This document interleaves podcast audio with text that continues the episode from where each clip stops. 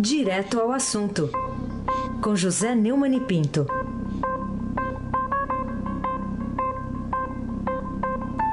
Neumani, bom dia. Bom dia, Raíssen Abac. A palavra do dia é malandragem. Malandragem. Bo bom dia, Carolina Ercolim, tintim por tintim. Bom dia. Bom dia, Almirante Nelson e o seu pedalinho.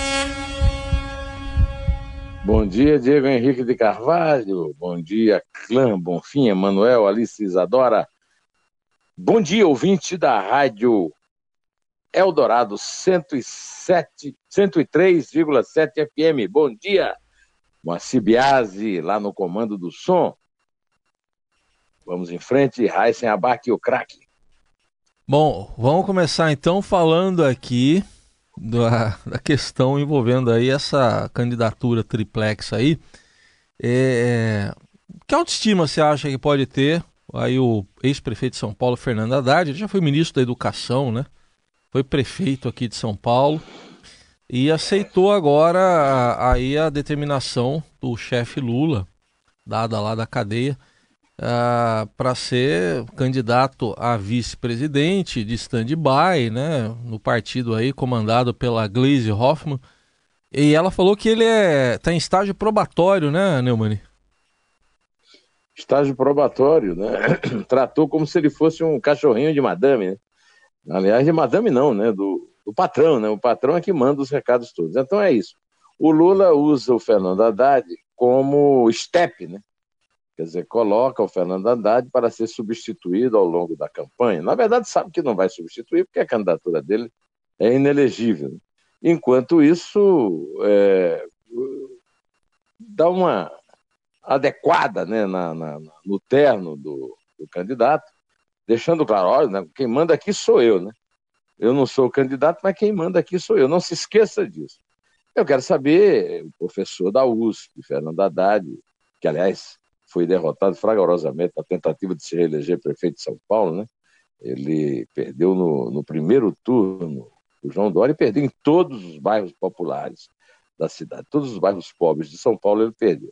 É por isso que o pessoal do PT está manifestando uma preocupação com essa chapa dele com a Manuela Dávila, que não é propriamente uma chapa que se pode considerar um arrasa quarteirão né, em matéria de popularidade. Carolina Ercolim, tintim por tintim, o que, que Lula, Haddad, Gleisi Hoffmann deve ter dito de tão animador a Manuela Dávida para que ela deixasse a candidatura presidencial de muito pouco futuro, né, pelo Partido Comunista do Brasil, para assumir a condição de vice do vice numa chapa chamada de triplex, como essa aliança com o PT. Aliás, tem gente dizendo que essa chapa também pode ser nomeada como poliamor. Poliamor? Poliamor. é. a criatividade do brasileiro na tragédia é terrível. O, que acontece é o seguinte: o PCdoB é um partido absolutamente insignificante. Né? É, é um partido que nasceu, a sigla nasceu de uma dissidência do Partido Comunista Brasileiro, quando o Partido Comunista Brasileiro é, negou-se, se negou a participar da luta armada, e havia um grupo do João Amazonas, Maurício Grabois e outros, e esse grupo dentro do Partido Comunista é, fundou uma dissidência do Partido Comunista que seguia originalmente a linha chinesa, quando o Mao Tse-tung se é, afastou de Stalin e, da, e, do comunismo soviético, que passou a chamar de revisionismo. Né? Depois mudaram de linha para uma linha, acharam que a China também era revisionista e mudaram para uma linha é, albanesa, de um tal de Enver Rocha, da Albânia, é o único caso de fracasso absoluto na Europa, né? Pois então, agora o PCdoB não passa de uma linha auxiliar do PT, mais até do que o PSB do Arraes. O, PC, o PCdoB é, é sempre ali a rabeira da chapa do PT, e foi o que sobrou ao PT na aliança. Manuela Dávila se candidata a vice do vice, né? E aparece com foto com ele e tal, com a, o Lula atrás, porque é o que lhe restou nesse, nesse, nesse, é, nesse latifúndio. Eu acho que o Rabugento é, tem um comentário a fazer a respeito. Não tem, Almirante Nelson?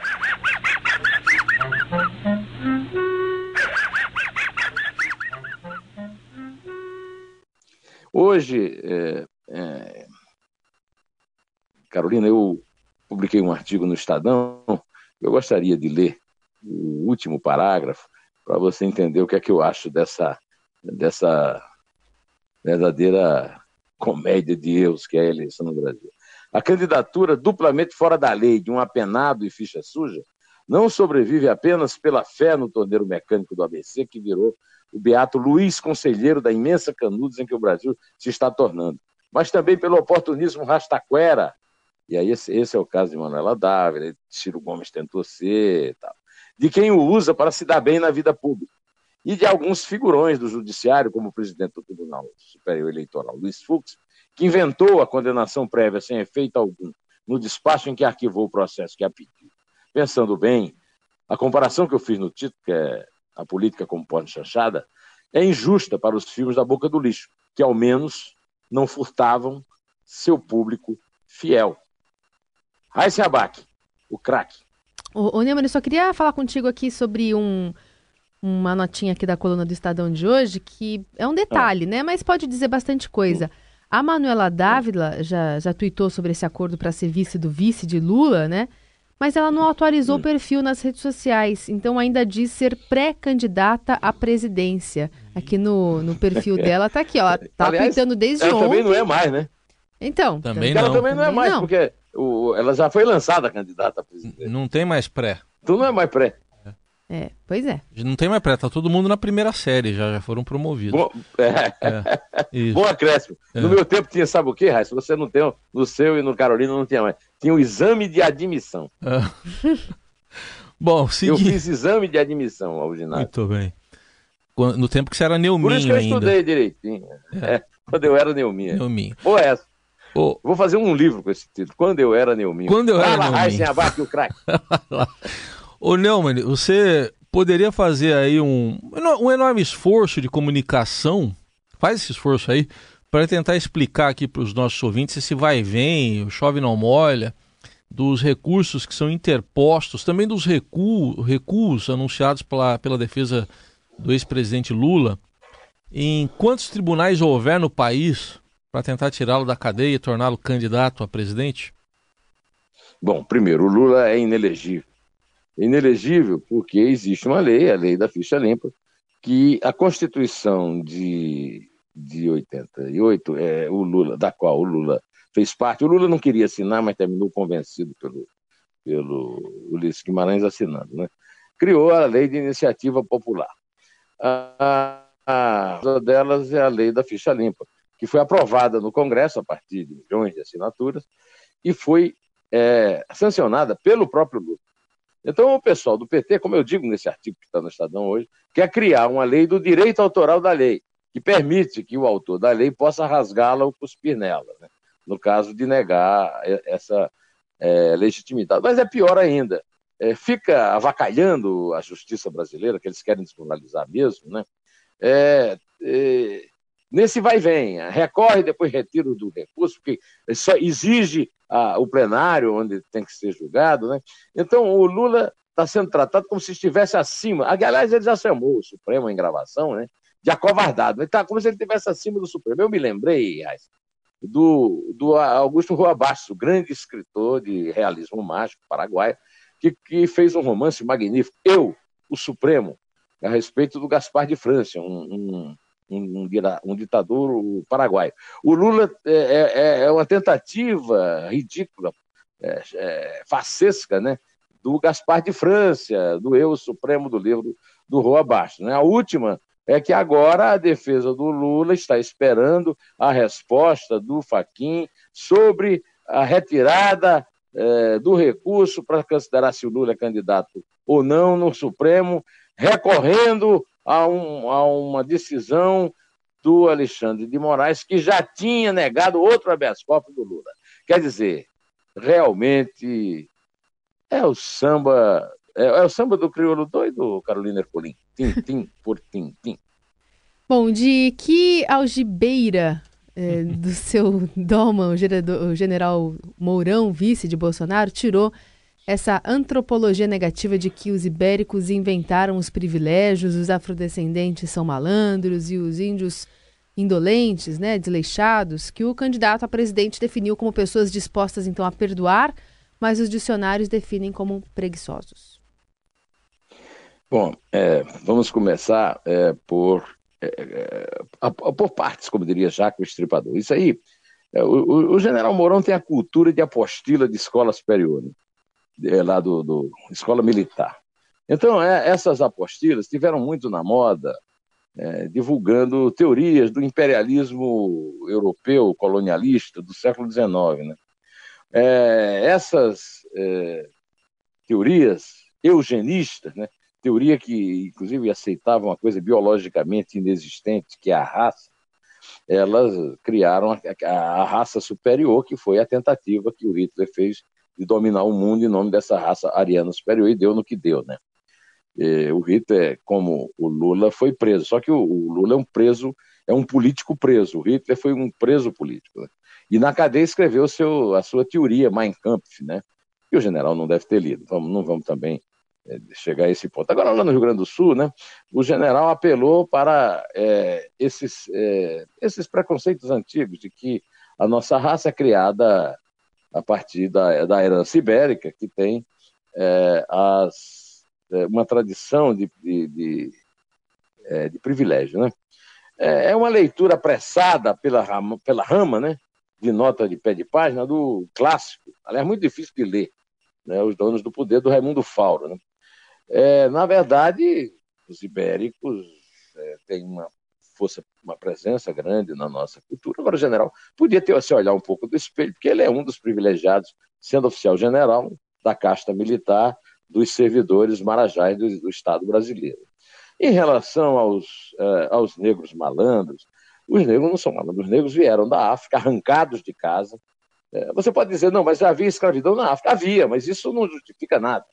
E vieram para o Brasil trabalhar, trabalharam de só a só. Acontece que a elite branca brasileira aboliu a escravidão e não cuidou é, da forma como a sociedade poderia absorvê-los. Aí o, o, Joaquim Nabuco, que foi um grande abolicionista, tratou disso. E aí eles foram para as cidades, principalmente para o Rio de Janeiro, e tiveram que se virar para sobreviver. Então é disso que vem a cultura da malandragem, é, semelhante à cultura do amarelo, do Ariano Suassuna, lá no meu Nordeste natal. Né? Em relação à indolência indígena, que o Bolsonaro disse que é uma capacidade de perdoar, eu não sei de onde ele tirou esse, essa pataquada absurda, né? A indolência dos índios não, não existe. Os índios têm, têm um, uma cultura, um modo de vida que é diferente do nosso.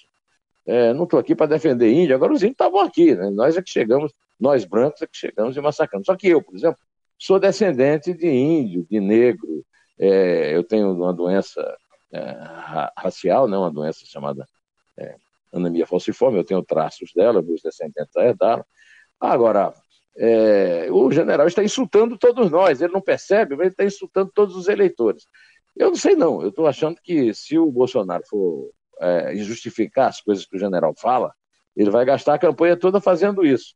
Eu não, acho que foi a melhor ideia do mundo pôr o general como vice, mas esse não é problema meu, o Bolsonaro que escolheu. Ah, escolheu não, coitado, ele foi espremido a isso. Tentou vários, o príncipe faltou no encontro, a Janaína não quis, o general Heleno foi... É, foi, digamos, é, desautorizado pelo partido, aí terminou é, nesse, no general. Mas é, o general soltou uma nota tentando se explicar e dizendo que leu autores, não disse quais são os autores, mas tem um monte de é, bajulador dele que está na, na, na, internet colocando a frase é, por conta do Roberto Campos. Né? Aí se abaque o craque! Muito bem, vamos seguindo aqui com o nosso outro tema aqui. É... Bom, tem os ministros lá do Supremo, né, que estão tendo que sobreviver a pão e água, né? Uma, uma defasagem aí dita por Ricardo Lewandowski de 40% dos seus salários. É, então, quer dizer, que, que, você vê? Como é que você vê essa questão? Hoje eles vão decidir, né, se vão se conceder esse aumento. Você está com pena dos ministros do Supremo? Diz aí o, o, salário que eles estão querendo. Diz aí, diz aí. 39 mil, né? 39 mil. Ô, Almirante, toca o bebê chorão. Toca o bebê chorão.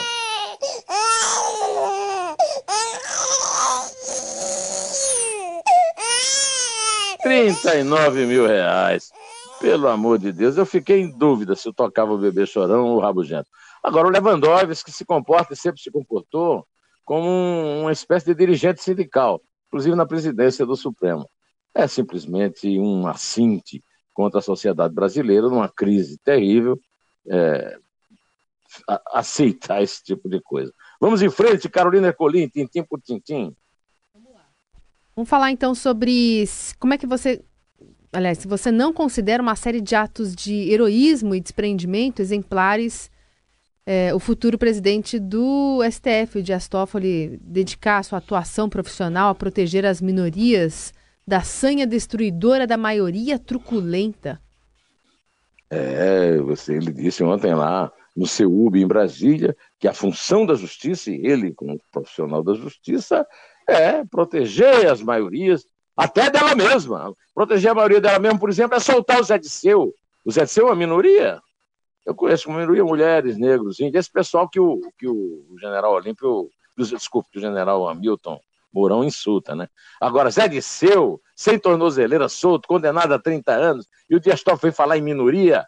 Aliás, o Dias Toffoli está devendo explicações. Até hoje, ele não respondeu à revista lá do antagonista, a Zoé, que disse que recebe uma mesada de 100 mil reais ah, ah, na conta da mulher dele, da qual eh, retira metade para pagar a ex-mulher. Isso é que o general devia estar tá cuidando, desculpe, que o Toffoli devia estar tá cuidando, em vez de estar tá, eh, falando em defesa de minoria. Mas que cinismo. Raíssa Abac, o craque. Bom, vamos ficar no Supremo ainda. Uh, o que, que, será que preocupa aí o ministro Gilmar Mendes a ponto de estar atento, né, sempre atento e pronto a atender os pedidos da defesa do, do chamado rei do ônibus do Rio de Janeiro, Jacó Barata Filho, uh, de cuja e a esposa, a dona Guiomar, foram padrinhos de casamento. É, o, o, o, Jacó está sendo processado por evasão de divisas ele foi preso em 2017, quando tentava embarcar para o exterior, com 40 mil reais não declarados. E a defesa questiona que a ação começou a tramitar na quinta vara federal criminal do Rio e depois foi transferida para a sétima vara federal, onde o empresário é investigado também por envolvimento no esquema de corrupção montado por Sérgio Cabral. Quer dizer, é, é, é, é da mesma forma que presidiu uma sessão que é, considerou válida uma eleição por é, acusada de corrupção por excesso de provas, o, o, o ministro Gilmar Mendes, o soltador oficial da República, está é, livrando né, o, o, Cabral, o Cabral não, o, o, o Barata de processo, porque tem processo demais. É, é, é, uma coisa que realmente talvez inclua naquele direitos humanos das minorias. Né? O Barata é uma minoria também do Toffoli. É, é não é Carolina Ercolim? Tintim por tintim.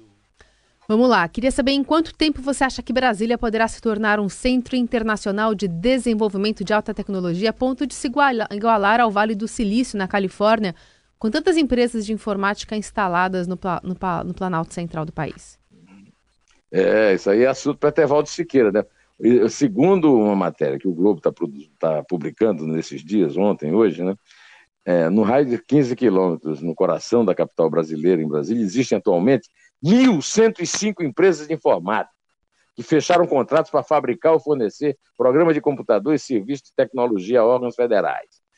Brasília é, é uma espécie de vale, é, Silicon Valley brasileiro. Né? Parte compõe um universo de empresas de fachada que nada produzem, servem de atravessadoras, comprando produtos para revender mais caros ao governo, mas que muitos faturam à custa desse varejo de corrupção e que se tornou parte do setor de TI na máquina federal. O Brasil é muito criativo para safadeza, né? É, o, principalmente o Brasil oficial, né? ao contrário do general Mourão, eu tenho muito a criticar no Brasil oficial, do, do qual, aliás, é, ele faz parte. Né? Ah, essa matéria do, do, do, Globo foi baseada numa pesquisa que o jornal fez junto com a Associação Contas Abertas e que mostrou que só em 2017 a máquina federal desembolsou 4 bilhões e 800 milhões em tecnologia de informação. Né? esse setor aí do Vale do Silício Candango faturou 3 bilhões do bolo, a imensa maioria de contratos sem licitação. Olha, é, Carolina, eu queria aqui prestar uma homenagem a Manuela Dávila, que você até citou que ela continua pré-candidata, né? é, executando uma obra-prima da música brasileira, uma música do Cazuza chamada Malandragem, foi gravada genialmente por Cássia Ela. É uma ideia do Itamar é, Montalvão, meu colega editorialista que me deu essa, essa dica. Vamos tocar, Almirante Nelson?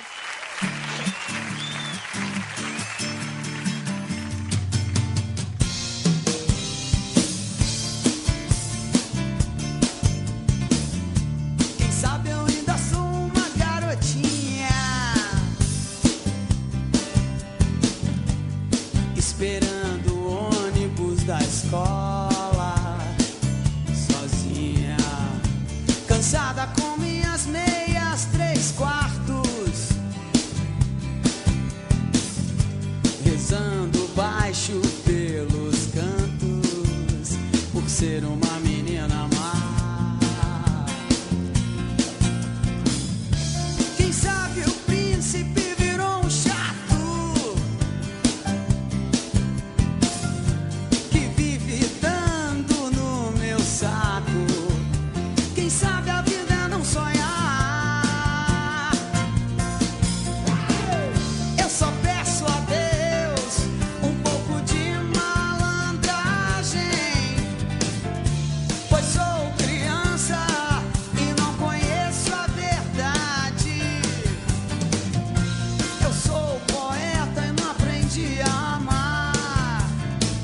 Bela música, bela música do Cazuza.